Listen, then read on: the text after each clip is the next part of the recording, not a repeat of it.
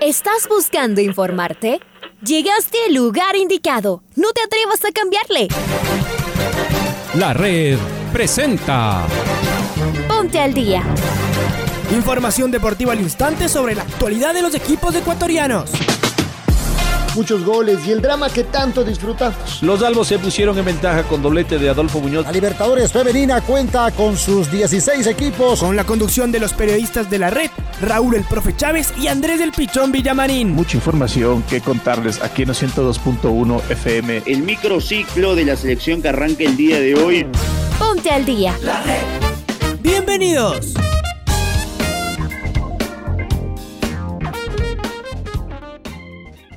Amigos, amigas, hola, hola, ¿qué tal? ¿Cómo les va? ¿Cómo están? Tengan ustedes un cordial y afectuoso saludo. Un gran inicio de semana, lunes 26 de julio del 2021. Un fin de semana lleno de emotividad en el deporte ecuatoriano. Y justamente hoy es el día del deporte ecuatoriano, porque hace 25 años Jefferson Pérez Quesada en Atlanta 1996 conquistaba la presea dorada, la medalla de oro. Tuvimos que esperar 25 años para que en la madrugada de este día sábado se nos pongan los ojos húmedos y el corazón a mil por hora por Richard Carapaz. Impresionante, enorme lo de Richie el día sábado con lo que ha sido el eh, triunfo en eh, el ciclismo de ruta y una nueva medalla de oro para nuestro país. Enhorabuena por Richard y un tremendo y correcto alón de orejas a quienes nunca lo apoyaron y que ahora se quieren subir a su bicicleta. Felices, conmovidos, emocionados, extasiados con todo lo que significó un fin de semana que quedará inmortalizado en la historia grande del deporte ecuatoriano. Le saluda Andrés Vinamarín Espinel en compañía de Paola Yambay en Control Master. Está Raulito Chávez como todos los días en esta programación matutina de la primera luz con el noticiero en su primera edición. Saludo contigo, Raulito, te mando un abrazo, bienvenido. ¿Qué tal Andrés? ¿Qué tal amigos, amigas? Fuerte abrazo, bienvenidos, bienvenidas a este inicio de semana, en este 26 de julio. Les mandamos un fuerte abrazo. Todavía seguimos emocionados y conmovidos con todo lo que hizo Richard Carapaz en Tokio. Un grande, un grande. Definitivamente no hay palabras para describir a este gran, gran, gran, gran deportista que tenemos, que cada vez que se sube una bicicleta nos llena de orgullo y de mucha alegría. Feliz, felices, felices por todo lo que hizo en Tokio. Vamos a arrancar los titulares. Richard Carapaz emocionó a todo un país. El oro olímpico llegó a Ecuador 25 años después. 9 de octubre goleó a Liga Deportiva Universitaria. Emelec arrancó con pie derecho la segunda etapa. Independiente del Valle sufrió en defensa, pero ganó su partido. Barcelona se impuso a Manta. Sociedad Deportiva Aucas no pasó del empate jugando de local en el sur de Quito. Amigos, amigas, es momento de escuchar el editorial del día en la voz de Alfonso Lazo Ayala. El deporte ecuatoriano ya tiene otra fecha inolvidable. El 24 de julio del 2021 será recordada porque un pequeño valiente del norte de nuestro país se subió a lo más alto del podio y se vistió de oro en los Juegos Olímpicos. Estos juegos tan complejos y discutidos, pero fue maravilloso seguirlo un poco más de seis horas durante un durísimo recorrido. El horario impidió que más gente pudiera verlo. La mayoría seguramente se había rendido pasaditas las dos de la mañana, como les fue pasando también a varios rivales de Richard Carapaz durante la carrera. Luego, volvemos a ver la competencia, desde el kilómetro 42 cuando ataca, porque no entiende el ciclismo de otra forma, si no es arriesgando. Y a partir de ahí, se aferra a su corazón y a sus piernas y cree en su sueño y más tarde despierta subido en el podio para cantar nuestro himno, su himno. Habíamos estado cabeceando desde medianoche hasta que partió el tricolor en fuga. Agárrate, sufre y aguanta desde acá. Después, en cambio, ya no nos pudimos dormir nunca más. El himno sonaba en Tokio, nosotros lo llorábamos en Ecuador. Un crack con todas las letras. Y como de la mayoría de deportistas, la carrera de Richard no ha sido fácil. Y el mayor mérito lo tiene él, su talento y sobre todo su trabajo y perseverancia. Y los momentos complicados de Richard también seguramente los comparte con la gran mayoría de deportistas. El deporte es muy parecido a todo el resto de actividades de nuestro país. La salud, la educación, las ciudades, el campo tienen los mismos problemas poca organización o defectuosa al menos, corrupción incontrolable, falta de recursos, prepotencia e intereses personales y muchos vicios más. El deporte lo sufre exactamente igual. Richard lo comenta y hace bien porque consigue que regresemos a ver y al menos nos preguntemos, sobre todo quienes no están cerca del deporte permanentemente ni saben de sus detalles. Creo que es tiempo de festejar con Richard Carapaz y a prestarnos a levantar el peso junto a nuestro equipo de alterofilia. Y ya vendrá, cuando terminen los juegos, el tiempo del resumen, del análisis, de la investigación y de la denuncia. Entonces veremos si encontramos las respuestas necesarias para comenzar una nueva manera de hacer deporte en nuestro país. Por ahora, celebramos el oro de Richard y aceptamos que en cualquier momento el corazón se nos saldrá del pecho.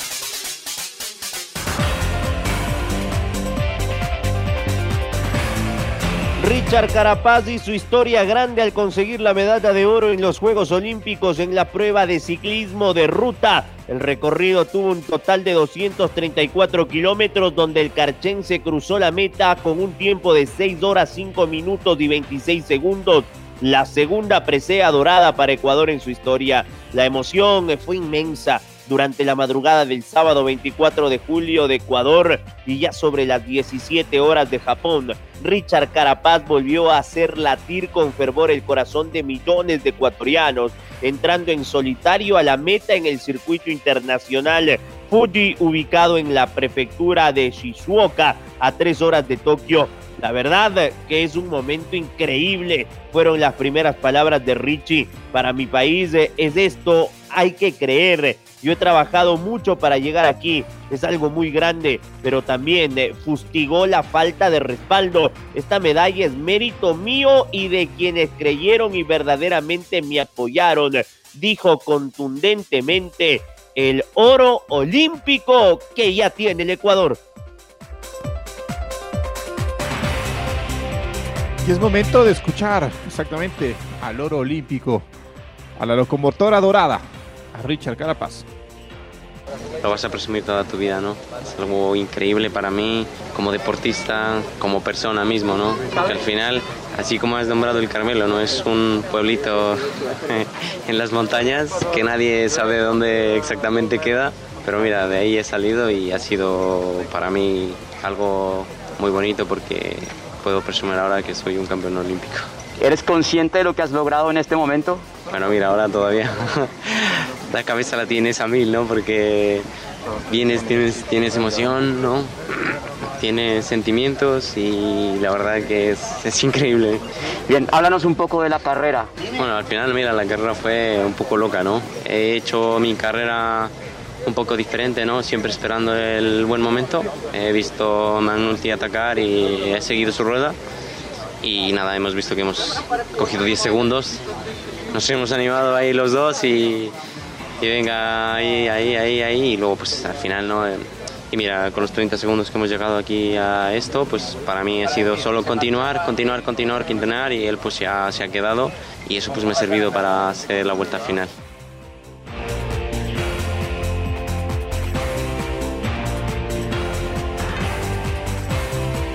Nos metemos ahora en Liga Pro y en lo que ha significado siete de los ocho partidos de esta primera fecha de la segunda etapa del Campeonato Ecuatoriano de Fútbol. El pasado día viernes en el Gonzalo Pozo Ripalda, Sociedad Deportiva Aucas y el Runa empataron a un gol por bando. Los tres partidos del día sábado arrojaron los siguientes resultados. Olmedo perdió de local 3 a 0 ante la Universidad Católica. En Ambato el Macará cayó derrotado 2 a 0 frente al Guayaquil City en la sorpresa o una de las sorpresas de la jornada. El Cuenca no pudo en casa de local y perdió frente a un consolidado el elenco millonario, ganó Emelec 1 a 0. Y en los partidos del domingo, Independiente del Valle sufrió pero ganó 3 a 2 a Lorense. La sorpresa se registró en el Alberto Spencer Herrera Sandunga en medio de las fiestas de Guayaquil. 9 de octubre se paseó ante Liga Deportiva Universitaria y le ganó 4 a 1. Mientras tanto, Barcelona derrotó 2 a 0 al Manta Fútbol Club. Ganaron los cuatro equipos de Guayaquil en medio de las fiestas julianas. Hoy se cierra la jornada a partir de las 19 horas cuando Delfín mida fuerzas ante el técnico universitario en el Estadio Jocay de Manta.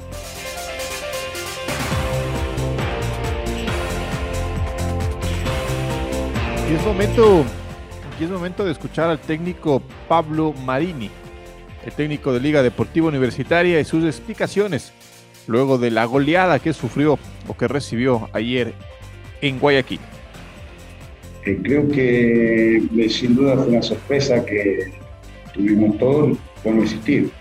Hay juegos que no se tiene rendimiento que uno espera, ni el jugador ni nosotros, y lamentablemente nos tocó hoy pero sí hemos realizado muy buenas salidas en todos los partidos anteriores, a nivel muy alto, con un equipo muy fuerte como gremio, y hoy no estuvimos eh, finos, no estuvimos sólidos, nos costó, y atribuyó nuevamente que bueno, fue muy mal día con rendimientos muy bajos.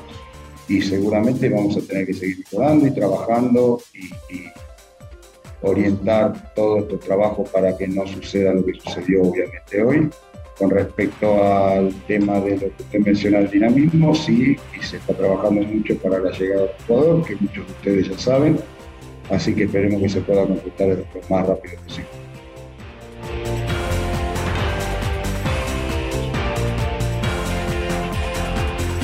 Escuchábamos al profesor Pablo Marini tras eh, esta goleada inesperada en Liga Deportiva Universitaria. Vamos con la Chato Leí, que goleó 3 a 0 de visita al Olmedo y suma sus eh, tres primeros puntos en esta segunda etapa. En cambio, el Olmedo inicia esta sin unidades y con poco fútbol y como firme candidato para irse al descenso Maite Montalvo nos cuenta más detalles sobre el partido. Maite, ¿cómo te va? ¿Cómo están Andrés y Raúl? Un fuerte abrazo para ustedes. Comentarles que la Universidad Católica arrancó la segunda fase de la Liga Pro con una goleada. En este primer partido que ellos tuvieron por esa segunda fase, el conjunto capitalino goleó al Olmedo 3 a 0 en condición de visitante. Universidad Católica y el Olmedo disputaron la fecha 1 de la segunda etapa. Los quiteños fueron los que dominaron el balón y tuvieron las llegadas más claras de peligro y sin duda los más precisos dentro de la cancha. Comentarles que durante el primer tiempo el tren Trencito Azul encontró espacios que el Olmedo dejó en zona medular y defensiva y así atacó para poder adelantarse en el marcador. A los 10 minutos llegó el primer tanto gracias a William Ceballos, después Lisandro Arzugaray a los 47 minutos convirtieron los dos primeros tantos del encuentro en el Estadio Olímpico de Riobamba. Ya en la segunda mitad el Olmedo casi no pasó de media cancha y tampoco supo plantear un juego defensivo ni siquiera para descontar el resultado, mientras que el equipo de Santiago Escobar fue incluso más dinámico. Por ejemplo, Juan Manuel Tevez fue el encargado de convertir el 3 a 0. El Atleto Leí cierra su partido con esta goleada y sumó sus primeros tres puntos, pero en cambio el Olmedo inició esta etapa sin unidades y con poco fútbol. En la segunda fecha, la Chato Leí va a visitar al Manta el viernes 30 de julio a las 7 de la noche, mientras que el Olmedo viajará a Quito para enfrentarse a Liga el lunes 2 de agosto en ese mismo horario. Regreso con ustedes compañeros con más noticias deportivas.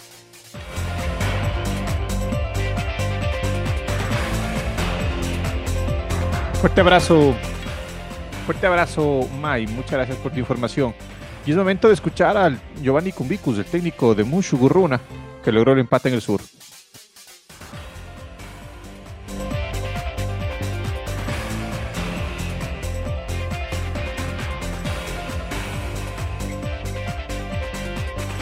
A ver, ¿lo tenemos a Cumbicus o no?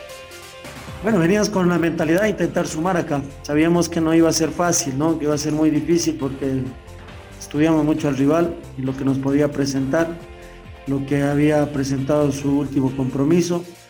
Ah, algo de los partidos amistosos que hizo también teníamos cierta información, así que sabíamos que, que iba a ser un rival difícil aquí en su estadio y, y eso lo palpamos hoy en el, el compromiso. que yo sigo destacando que es un punto importante. Vinimos con la intención de, de buscar ganar, yo creo que eso a nadie le queda la menor duda, por la propuesta también. Pero bueno, hay que, hay que seguir, ¿no? Tenemos que seguir creciendo, seguir mejorando. Los objetivos en esta segunda etapa es tratar de pelear por objetivos grandes, ¿no? El rendimiento que ha tenido este equipo en la primera etapa, gracias a Dios, al esfuerzo de los jugadores, al compromiso, hemos quedado en una situación o en una posición expectante a lo que puede ser conseguir objetivos importantes y la idea obviamente es mejorar esa participación Las palabras de el mejor técnico ecuatoriano de la actualidad, el DT del Musugruna, el profesor Giovanni Cumbicus. No pudo Aucas, que carece de ataque con la lesión de Fidrisewski de Darío Verón. El equipo oriental jugó sin una referencia clara de, de zona ofensiva y le pasó factura evidentemente la poca construcción el pasado día viernes. Su técnico Héctor Vidoglio en conferencia de prensa después del empate 1 a 1 dijo lo siguiente. Obviamente que, vamos a continuar con el trabajo de, tratar de abrir las líneas, ¿no? de tratar de, arrastrar una marca para, para poder romper en esa espalda o en ese espacio para tratar de ampliar la cancha y hacer un 2 contra 1 por la banda. Hoy esas cosas nos costaron. Aparte cuando un rival se cierra también hay que estar preciso, hay que estar fino. Hoy no estuvimos muy finos. La verdad que la precisión hoy eh, no nos jugó a favor. Pero sin lugar a dudas que tenemos jugadores con buen pie, jugadores talentosos, como para saber cuándo jugar un pase a la espalda, un pase al pasillo, un pase al pie para orientar. Y bueno, lo trabajaremos, lo trabajaremos porque sin lugar a dudas acá de local vamos a encontrar muchos equipos que se van a venir a cerrar y tenemos que buscar, ¿no cierto?, la manera y el trabajo para poder abrir esa defensa. Es algo que no solo nos preocupa, sino también nos ocupa y bueno, nos ocuparemos de eso y seguiremos trabajando.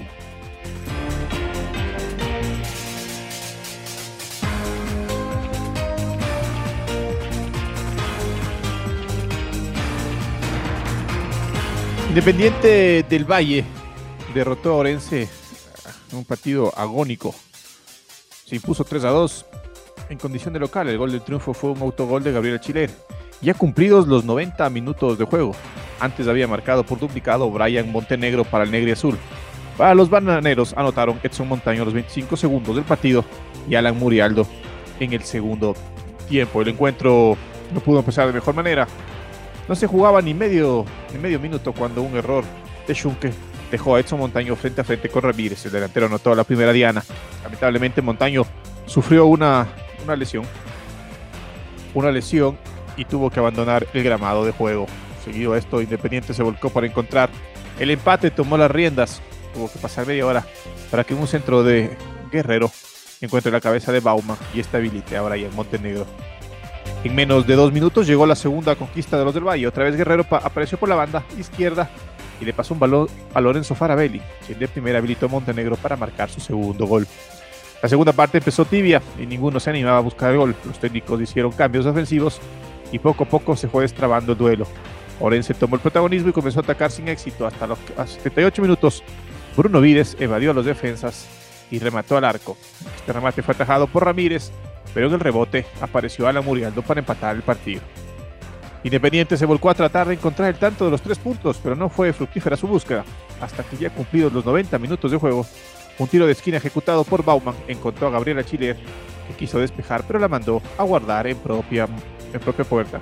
Con este resultado, Independiente del Valle subo sus primeros tres puntos de esta segunda etapa y parten a búsqueda del cupo para la final ante Melec.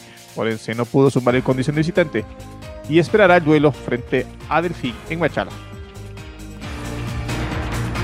Mientras tanto, el club Sport Emelec viajó hasta Cuenca y consiguió la victoria. Joao Rojas desvió un balón eh, que fue interceptado por Lucas Sosa y sorprendió al arquero Jerónimo Costa para marcar el único gol eh, el pasado día sábado en la ciudad de Cuenca, que dijo el DT millonario, el profesor Ismael Rescalvo. Lo escuchamos. Creo que hay que darle un valor agregado a esta victoria por por el rival que teníamos enfrente, por sobre todo Sí que es cierto que la, cancha, el terreno de juego estaba en muy malas condiciones, que nos dificultaba eh, bastante hacer nuestro juego combinativo, nuestro juego asociativo, porque el balón, la verdad, no, no corría limpio y eso dificultaba los, primeros controles, los, los, perfiles orientados para poder eh, generar eh, momentos de progresión. A partir de ahí, el segundo tiempo, como digo, fue un partido competido, un rival que estaba bien replegado, en balón parado, en segunda jugada hicimos el gol y a partir de ahí era, era mantener el control del juego, eh, a excepción de dos, dos, remates que nos rematan claro, que se va por encima del larguero, tuvimos las, eh, las acciones controladas. Entonces, bueno, creo que el equipo compitió eh, bien, supo jugar el partido como había que hacerlo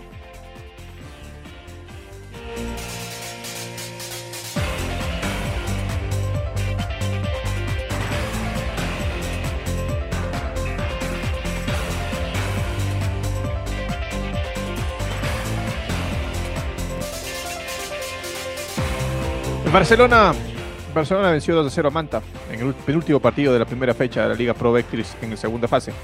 En el Estadio Monumental, Banco Pichincha, los goles de Gonzalo Mastriani y Sergio López. Con esos goles, los canarios sumaron sus primeros tres puntos en esta etapa. Vamos con Carlos Edwin Salas, nos va a ampliar la información. Chaca, buen día, ¿cómo estás?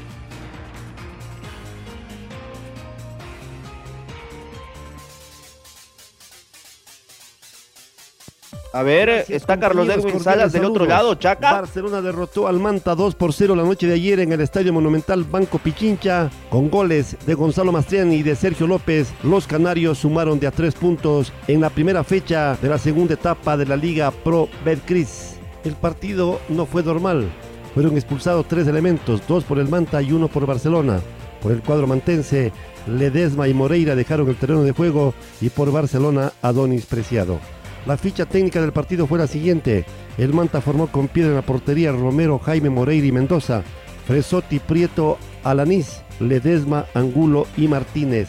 Por su parte, Barcelona formó con Burray en la portería, Castillo, León, Rivero, Pineida, Piñatares, Cortés, Carcelén, Preciado, Mastriani y Martínez. El árbitro central del partido fue el señor Jaime Sánchez. Así terminó el partido, tres puntos para el cuadro canario Amigos, continuamos con más en el Noticiero al Día. Muy bien, eh, mi querido Chaca, rapidito me voy con Marco Fuentes y en la despedida porque hoy tenemos participación eh, ecuatoriana en los eh, Juegos Olímpicos. Marco, ¿cómo te va?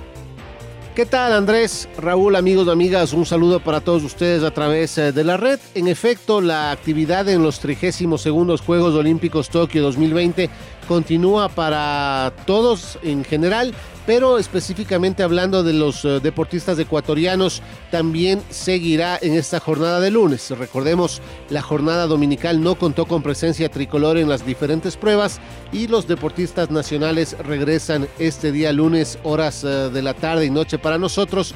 Esto teniendo en cuenta el eh, cambio, la diferencia horaria en relación al país anfitrión.